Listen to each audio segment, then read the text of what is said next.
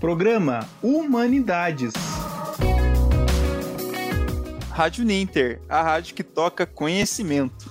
Olá, olá, sejam muito bem-vindos e bem-vindas. Estamos começando mais uma edição do programa Humanidades, um programa que é organizado por três cursos aqui da Uninter, que são os cursos de Serviço Social, Educador Social e Organizações do Terceiro Setor.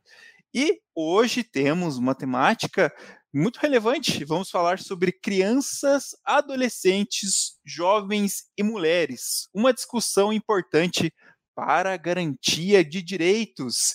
E hoje estamos com a professora Sandra Aparecida Silva dos Santos. Seja bem-vinda, professora.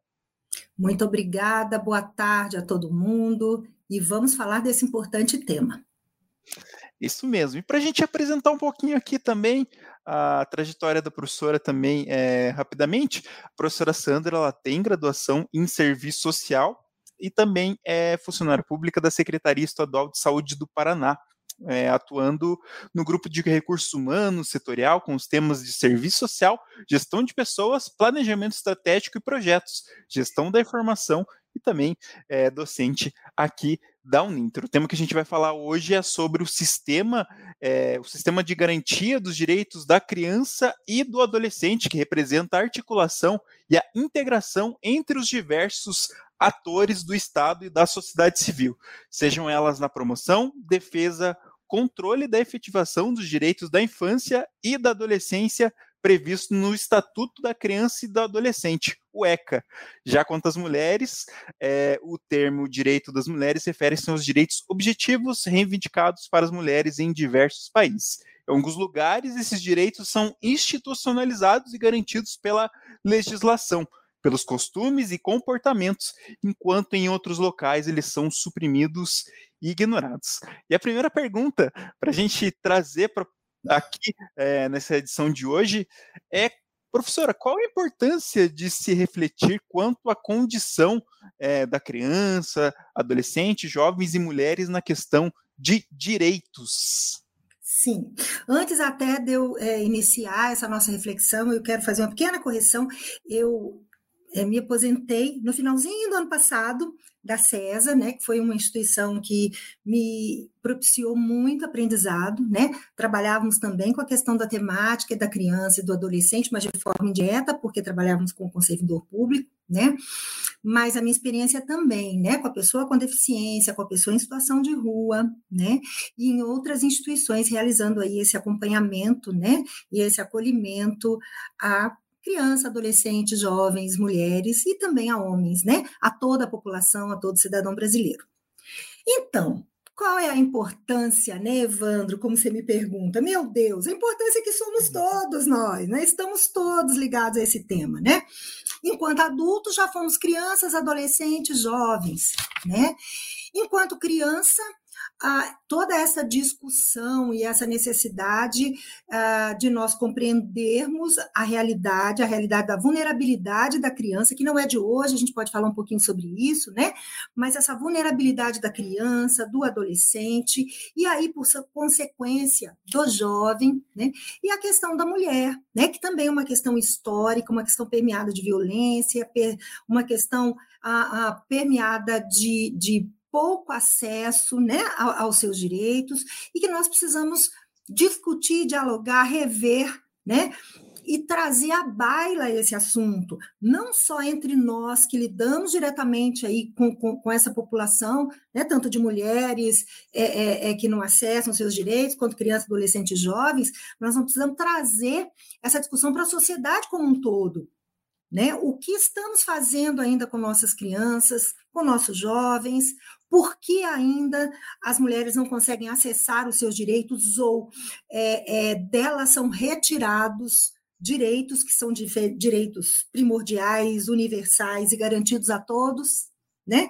E em alguns momentos retirados de, de, de, das mulheres em geral. Né? Então, nós vamos discutir isso. O que, que, está acontecendo? Essa é a relevância. Porque nós temos o fator cultural, que a gente pode discutir depois, obviamente, né? Historicamente, nós temos o papel da mulher aí passando por, por episódios de exploração, por episódios de escravidão, por falta de cidadania total, não reconhecimento da sua cidadania. E quando a gente chega hoje, no século XXI, nós herdamos todos esses costumes, todo esse entendimento, apesar da legislação reconhecer. Né? Por isso é tão complicado. Na criança, a mesma coisa, criança e adolescente. Eu quero trazer aqui discussões com relação à violência, com relação ao abuso, por exemplo, da criança e do adolescente. Né?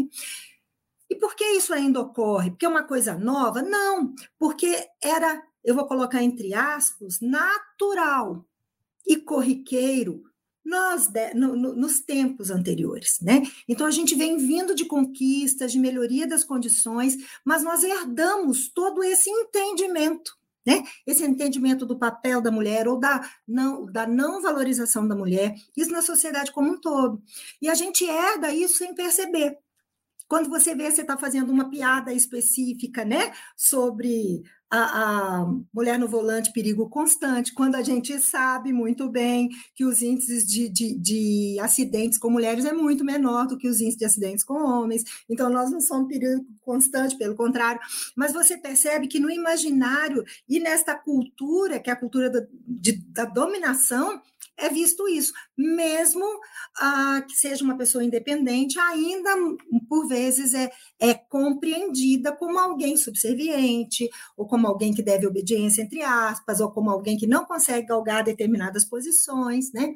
Então, daí a importância, mais importância que isso não tem né, Evandro? Uhum. Pense, nós estamos no século XXI e ainda estamos refletindo e conversando e, e, e, e lutando para que a criança, o adolescente e o jovem seja respeitado nos seus direitos. E que criança é essa? É o seu filho? São os meus filhos? São os nossos irmãos? Fomos nós? Né? Que também, uhum. provavelmente, quando a gente for lembrar de como era ou coisas que talvez tenham acontecido, a gente percebe que nós também fomos alijados de alguns direitos nossos, né? Então, isso tem que ser cotidiano. Essa discussão nós havíamos até conversado antes, né? É uma discussão que tem que ser feita no banco da praça, no ponto do uhum. ônibus, na mesa do bar, né? É uma discussão que tem que chegar e dizer assim, gente, nós não podemos aceitar tal coisa, mas não é só no discurso não aceitar, é não fazer, né? É orientar aqueles que ainda fazem, é chamar a atenção no momento correto, né? É, é, quebrar com essa cultura aí de reprodução, de perpetuação dessa exploração. E também é, deixar aqui também a para o ouvinte ou aluno, estudante que estiver participando com a gente, quiser deixar aqui no chat também alguma pergunta, né, tem esse espaço aqui, né, a professora prontamente vai responder, e também se quiser deixar qual sua cidade ou curso que você faz, né, acho que é bacana também ter essa, essa interação aqui nesse bate-papo de hoje, que sempre vai contribuir é, com, com o debate, enfim, com a discussão do tema. E também, professora, a gente pode dizer que Claro que a gente está falando de uma forma ampla, né? Todas essas é, populações, crianças, adolescentes, jovens, mulheres. A gente pode dizer que é uma população que está mais sujeita à violência, mas de qual forma? De que forma a gente pode Sim. pensar? Eu tinha falado para você que anteriormente nós já, né, nós viemos de uma história, nós fazemos parte de uma história, né, que utiliza o poder é, do que está mais forte para o que está mais fraco né? Mais forte financeiramente, mais forte financeiramente, uh, mais forte fisicamente, mais forte politicamente, e assim vai. Né? Então, nós temos essa cultura de dominação, que aí, no caso, para as mulheres, para as crianças, para o, o adolescente, visto até então como mais frágil, como suscetível ao, à dominação, né? Ela sujeita essa população a uma violência maior. Até porque, é, nós vamos falar um pouquinho, né? Você já citou ah, os mecanismos aí de proteção, as políticas importantíssimas, né? Só a política não transforma, mas a política garante, né? A transformação ela se dá no, no uso que eu faço essa política, né? Então, ela traz sim a violência pelos, pelo, pelo julgo, né? Pela, pela subjugação, pelo não reconhecimento do direito do outro, né? pela não igualdade, né? Pela exploração. Então, tudo isso vai causar violência, né? Então, é, a gente pode trazer aqui alguns dados até para a gente conseguir entender, né? Todos nós já ou conhecemos ou vivenciamos nós mesmos na nossa realidade, ouvimos na televisão casos específicos de violência, seja contra criança, contra adolescente, contra o jovem, contra a mulher. Né? E qual é o tamanho disso? Né? Porque às vezes a gente diz, não, violência, não, é só bater, não, é ensinar. Né? Tem outras formas de ensinar. Né? Você não precisa ensinar pela violência. Então, a gente tem dados né, é, é, sobre a criança e, e, o adolescente, que, segundo o Ministério da Mulher, no primeiro semestre de 2019, esses dados foram tirados, é, é, foram levantados esses dados ah, no Ministério da Mulher, da Família e dos Direitos Humanos, né, de 2011 a 2019, tá? que nos trazem que foram registrados mais de 200 mil denúncias, 200 mil, gente, é muito mais que a população de muitas cidades do Paraná, né? É, 200 mil denúncias de violência sexual contra crianças e adolescentes no Disque 100. Atente, no Disque 100. Isto não quer dizer que é um telefone né, que recebe esse tipo de denúncia. E quem não denunciou? E quem não foi pelo Disque 100? Então, a gente consegue perceber aí um quantitativo muito grande. Eu estou falando apenas de violência sexual contra crianças e adolescentes. Né? Então, a, a importância, gente, da infância para a vida adulta. Essa criança que sofre violência ou que sofre a violência sexual, de que forma ela chega à vida adulta? De que forma ela consegue se compreender como um cidadão adulto, com deveres, com direitos, né, buscando aí esse convívio do coletivo. Que tipo de trauma isso pode trazer? Isso é uma coisa que nós precisamos perceber de uma forma muito séria. Não é só número, o número já é assustador. Né? 200 mil denúncias de violência sexual já é assustador no Disque 100. E o que, que isso traz para essa criança e adolescente? Se ela não for devidamente acolhida, se o agressor não for devidamente punido e tratado em algumas situações, né? a gente acaba tendo, neste caso, reprodução da violência pela criança, pelo adolescente, pelo jovem, e aí pelo adulto na fase adulta. Então é muito mais sério do que a gente pode pensar, porque ele vai se refletindo ao longo do desenvolvimento dessa, dessa pessoa, né? Então nós temos a questão do abuso sexual que ocorre tanto no ambiente doméstico quanto fora do ambiente doméstico.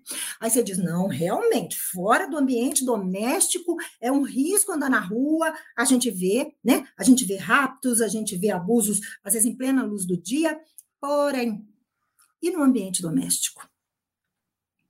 Então, nós temos um número muito significativo de abusos dentro da família. Né? Com pessoas que são consideradas cuidadoras. E a gente precisa pensar nisso. O que está acontecendo? Que isso não está se revertendo. Só a política vai ajudar? E se a gente não modificar a forma de ver? E se a questão da justiça não se aplicar de uma forma efetiva? Né? São questões que precisamos pensar. O que é considerado abuso sexual? Primeiro, todo ato de natureza erótica, com ou sem contato físico, com ou sem uso da força, entre adulto e adolescente, mais velho, ou entre criança e adolescente. Então, pense. As pessoas acham que, às vezes, abuso sexual é só a, a, a relação sexual, né? É, é, é forçada. E não. O ato de natureza erótica, mesmo que não tenha contato físico, é um abuso de criança e adolescente. E aí nós precisamos pensar como que discutimos essa questão da sexualidade hoje na nossa sociedade. Nós somos uma sociedade tão liberta, vou colocar isso entre aspas, né, que se fala, que se mostra tanta coisa, as pessoas estão tão modernas, tão livres, mas temos um aumento significativo da questão do abuso. Então, de que forma essa questão sexual está sendo tratada? Né? Essa erotização precoce de crianças. Nós vamos pensar nisso. A gente vê a televisão o tempo todo. Veste-se crianças como adultos, as crianças dançam né, de forma muitas vezes provocativa determinados ritmos. Isso é vendido, isso é estimulado, isso é comprado. Então, não é só uma questão do ato em si do abuso. O que, que leva a isso? Isso pode levar? Claro que pode. Por quê? Porque eu naturalizo a sexualização de uma criança. Ah, ela tem namoradinho, ela tem cinco anos, ela não tem namoradinho. Né? Ah, ela pode assistir determinados filmes? Não. Ela pode ter contato a determinadas novelas? Não. E o que, que a gente está passando o tempo inteiro aí? Né? Que, uhum. independente disso, podemos tocar nas nossas crianças. Qual é o objetivo disso, gente? Então, precisamos pensar: será que estamos contribuindo para isso, Evandro? Não sei. Qual é o nosso comportamento diante disso? Na defesa aí da criança, né? E quem é esse agressor? O agressor, ele está na família? Ele não está na família, mas ele está nos dois lugares, como eu falei. Dentro da família, são pais. E aí nos assusta mais ainda, né? Porque quando a gente fala do Estatuto da Criança, quando a gente fala do código, do, do, do, da, do, da nossa Constituição Federal, a família é colocada como, como, como principal no acompanhamento da criança. E é uma das um dos lugares onde a criança mais vulnerável fica ao abuso sexual. Então, nós temos praticados por pais, quem deveria cuidar, por avós, por tios, por padrasto, por madraça, por cunhado, por tutor, por, por adotantes, né? E temos aí o, o, o, abuso sexual extrafamiliar, né? Feito por vizinhos, feito por pessoas na rua, feito por desconhecidos também amigos, por profissionais, porque são que a gente tem que conversar. Né? Médicos que são, a, a, a, às vezes, abusadores, assistentes sociais, pode acontecer? Pode, não sei. Qualquer profissional que tenha acesso à criança e fácil acesso pode vir a ser um abusador. Nós não conhecemos. Né? Religiosos, quantos escândalos ocorrem com relação a isso? Né? Pessoas até então ilibadas, né? e que, com a oportunidade, acabam ah, cometendo esse crime. Né? Então, é um mito a gente considerar que o agressor é um psicopata. Ninguém está dizendo que ele é normal, gente, que ai, fazer agressão, fazer abuso é uma coisa. Não é isso. Mas a gente coloca ele para fora, não né? um psicopata. Psicopata ninguém conhece, psicopata né, não faz parte do, do, da minha realidade. E não, né? Por quê? Porque de 85% a 90% dos agressores são conhecidos. Ele não está né, diagnosticado com psicopatia, né? ele não está fora da nossa relação, ele está conosco. Né? 30% desses 85% a 90%, 30% deles são pais. Olha como isso é significativo. É aquele que dá banho, é aquele que cuida, é aquele que dá de comer, hipoteticamente, né? É aquele que educa, é aquele que passa valores, é aquele que protege. Então, 30% são pais e 60% são conhecidos das vítimas. Então, é no ninho da proteção que se dá a agressão. Né? Então, são dados que chocam a gente. Ninguém quer ver esses dados. Eu não quero ver, eu gostaria de não ver. Mas é a realidade que a gente está vendo. Né? Outro mito é que abuso sexual é raro. E não é. Olha a estatística: uma a cada três a quatro meninas serão vítimas de abuso até os 18 anos. Quando você olha esse dado, você diz: meu Deus, de quatro meninas, uma vai ser vítima de abuso antes de chegar à maioridade, aos 18 anos. Um a cada seis a dez meninos, aí é um pouco maior, também sofrerão abuso até os 18 anos mas também muito significativo. Até 10 meninos, um em 10, um vai sofrer algum tipo de abuso. Então, é mais perto de nós do que podemos pensar, imaginar, intuir, né? A gente acha que é tudo para fora da nossa porta. E não, pode estar dentro da nossa casa, né? Porque 20 a 30% desses abusadores também foram abusados quando criança. Por isso que eu digo, né? A reprodução da questão. Né? A gente reproduz comportamentos, isso é uma coisa muito importante. E 50% de todos os agressores foram vítimas também de maus tratos físicos combinados com abuso psicológico. Então, veja, eu tenho abuso físico, eu tenho maus tratos físicos e eu tenho abuso psicológico. olha o tsunami que isso dá na mente, no coração, na alma das pessoas que sofrem a ponto delas reproduzirem isso. Fale, Evandro. E, professora, só para a gente dar um alô aqui, é, rapidamente aqui, antes da, da para a gente trazer mais uma pergunta, só para a gente dar um alô aqui para Silvia de Jesus, que está lá de Ubaíra, né, lá na Bahia, acompanhando a gente, ela cursa bacharelado social, então a gente deixa o registro aqui da participação dela, um grande abraço. Li Oliveira também acompanhando, acadêmica em serviço social, lá do Paulo da Uninter de Kansas são na Bahia, e também a Sabrina Santos, que também cursa serviço social do Polo de Mauá, e a Ceissa Cabral também, que está acompanhando a gente aqui na edição de hoje.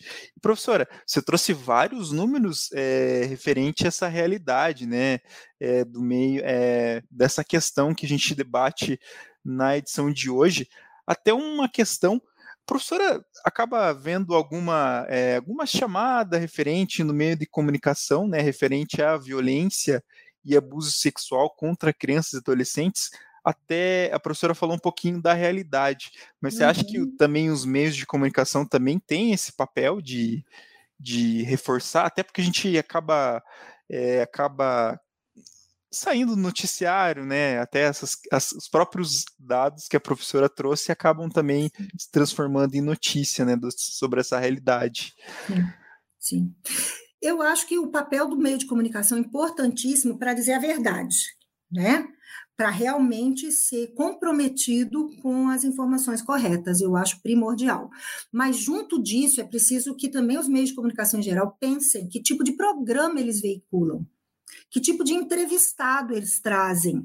Que tipo de. Um, como é que eu vou te dizer? Objetivo se passa como melhor objetivo para os jovens. O que, que é ser uhum. bom hoje? É só ter dinheiro?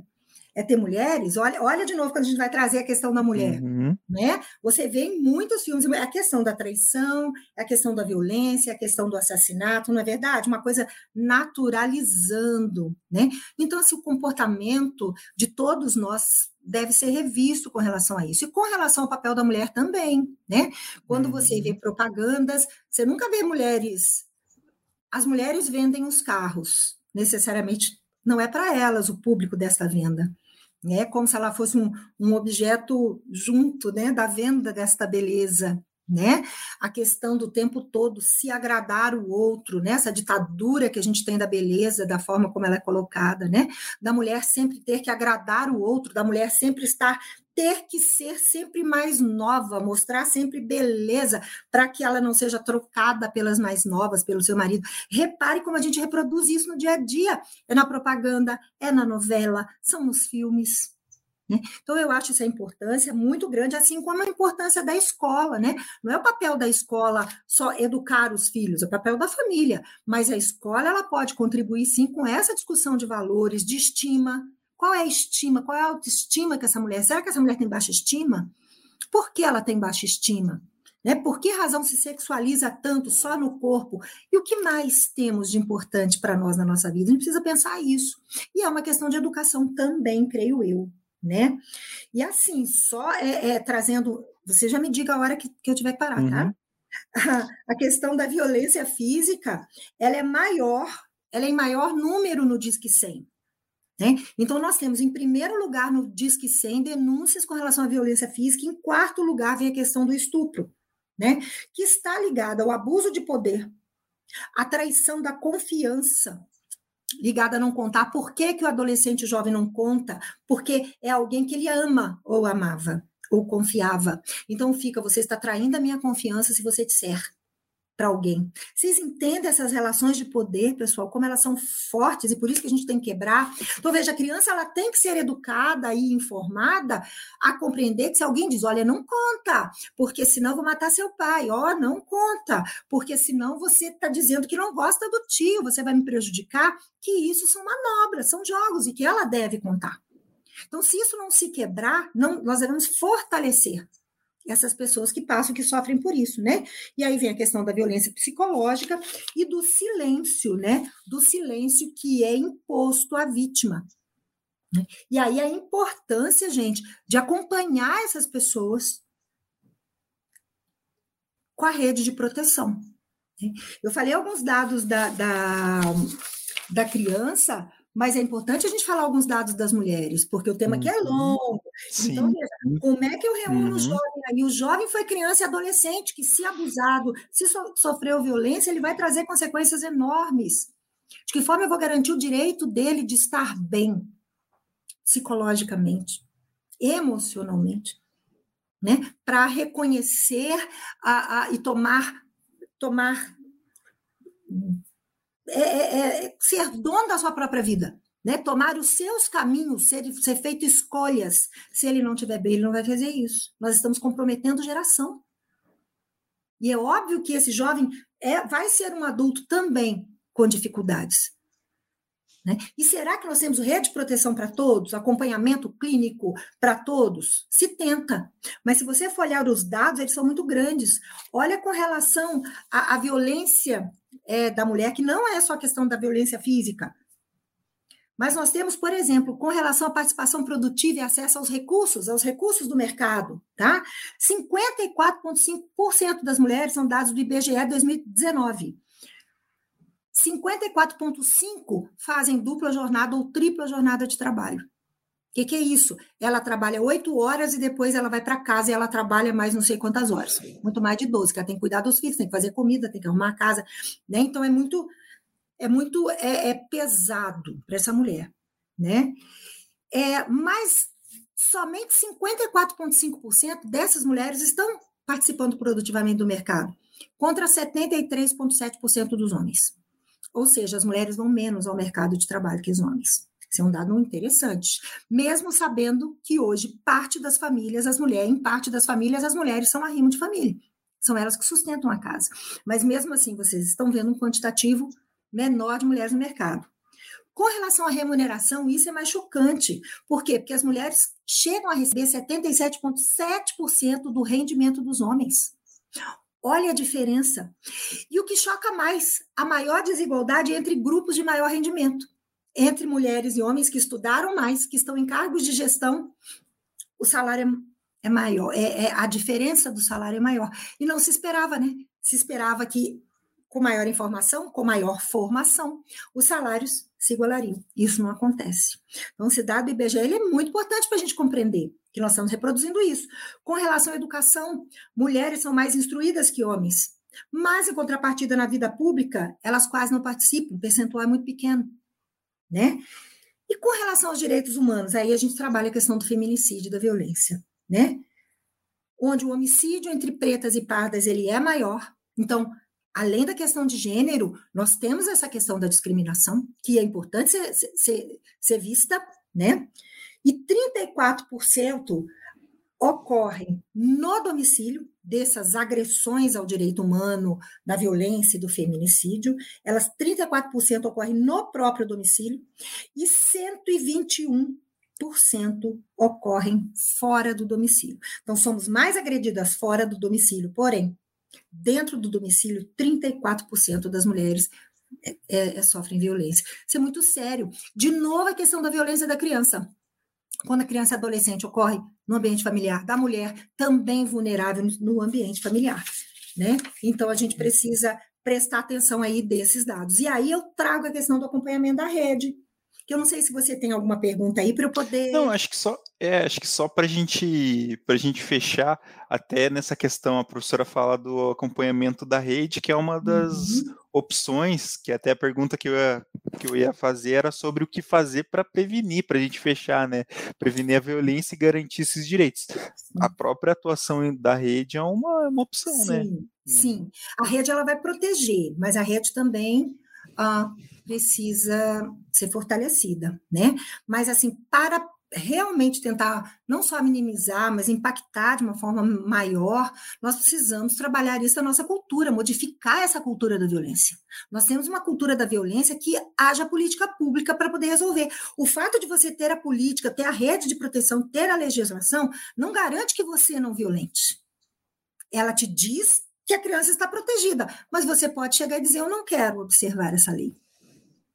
Né? Então, a gente precisa de uma rede de proteção, de uma justiça que funcione, de casas de proteção, né? de escolas que funcionem, tudo em conjunto, do Conselho Tutelar trabalhando em conjunto com relação à criança, das delegacias das mulheres, enfim, das outras políticas, melhorando a qualidade de, de vida, de trabalho, de saúde dessa mulher e dessa criança, do adolescente, dos jovens. Né? Eu acho que isso é, é, vem em conjunto. E discutir muito a questão da família muita questão da família, porque se nós não fortalecermos este, este espaço como proteção da criança, do adolescente, da mulher, nós continuaremos com os índices como estamos. Né?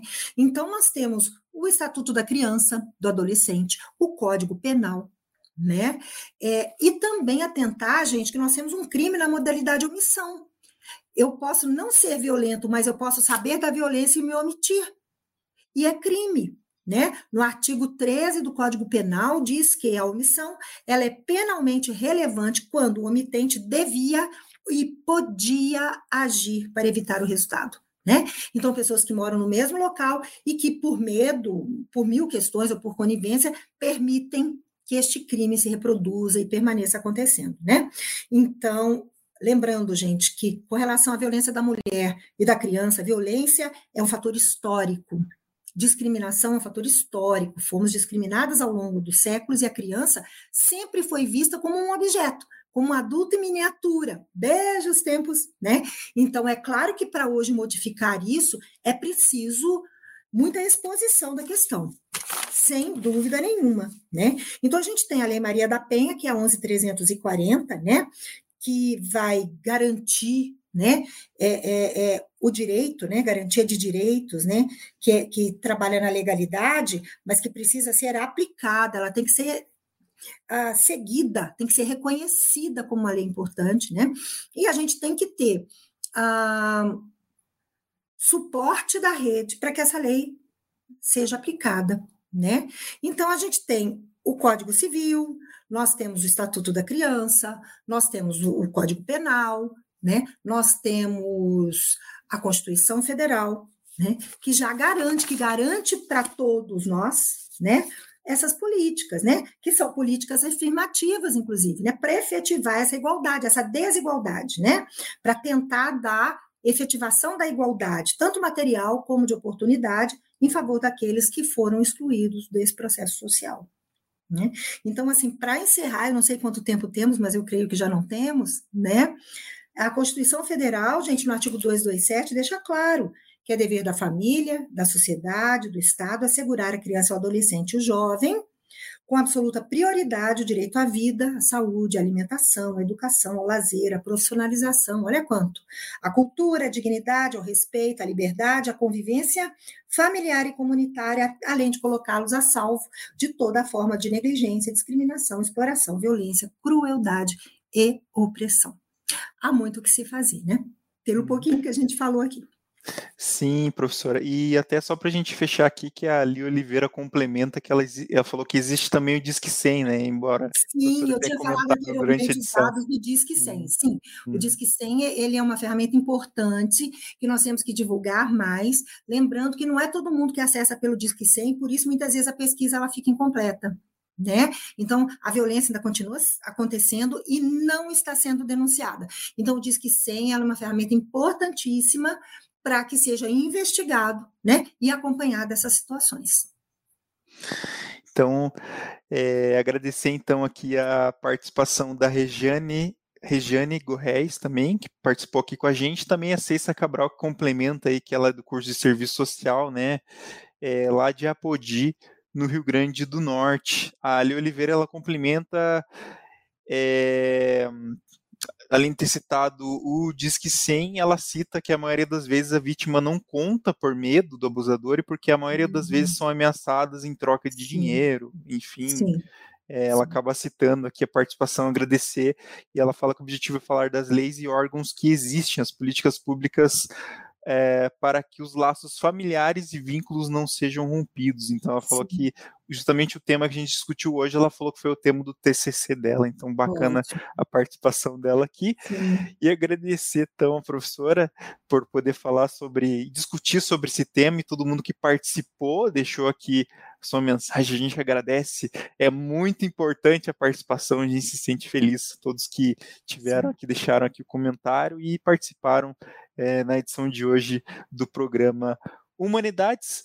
Obrigado, professora Sandra Santos, por é, trazer esse tema para discutir é, e também mostrar a relevância da gente dessa temática na sociedade na edição de hoje, que principalmente garantia dos direitos, né? Até o, tema que a gente o tema que a gente se propôs é, na edição de hoje. A gente se despede então do programa Humanidades, a gente se vê é, nas próximas semanas. Obrigado, professora Sandra Santos. Rádio Ninter, a rádio que toca conhecimento. Programa Humanidades.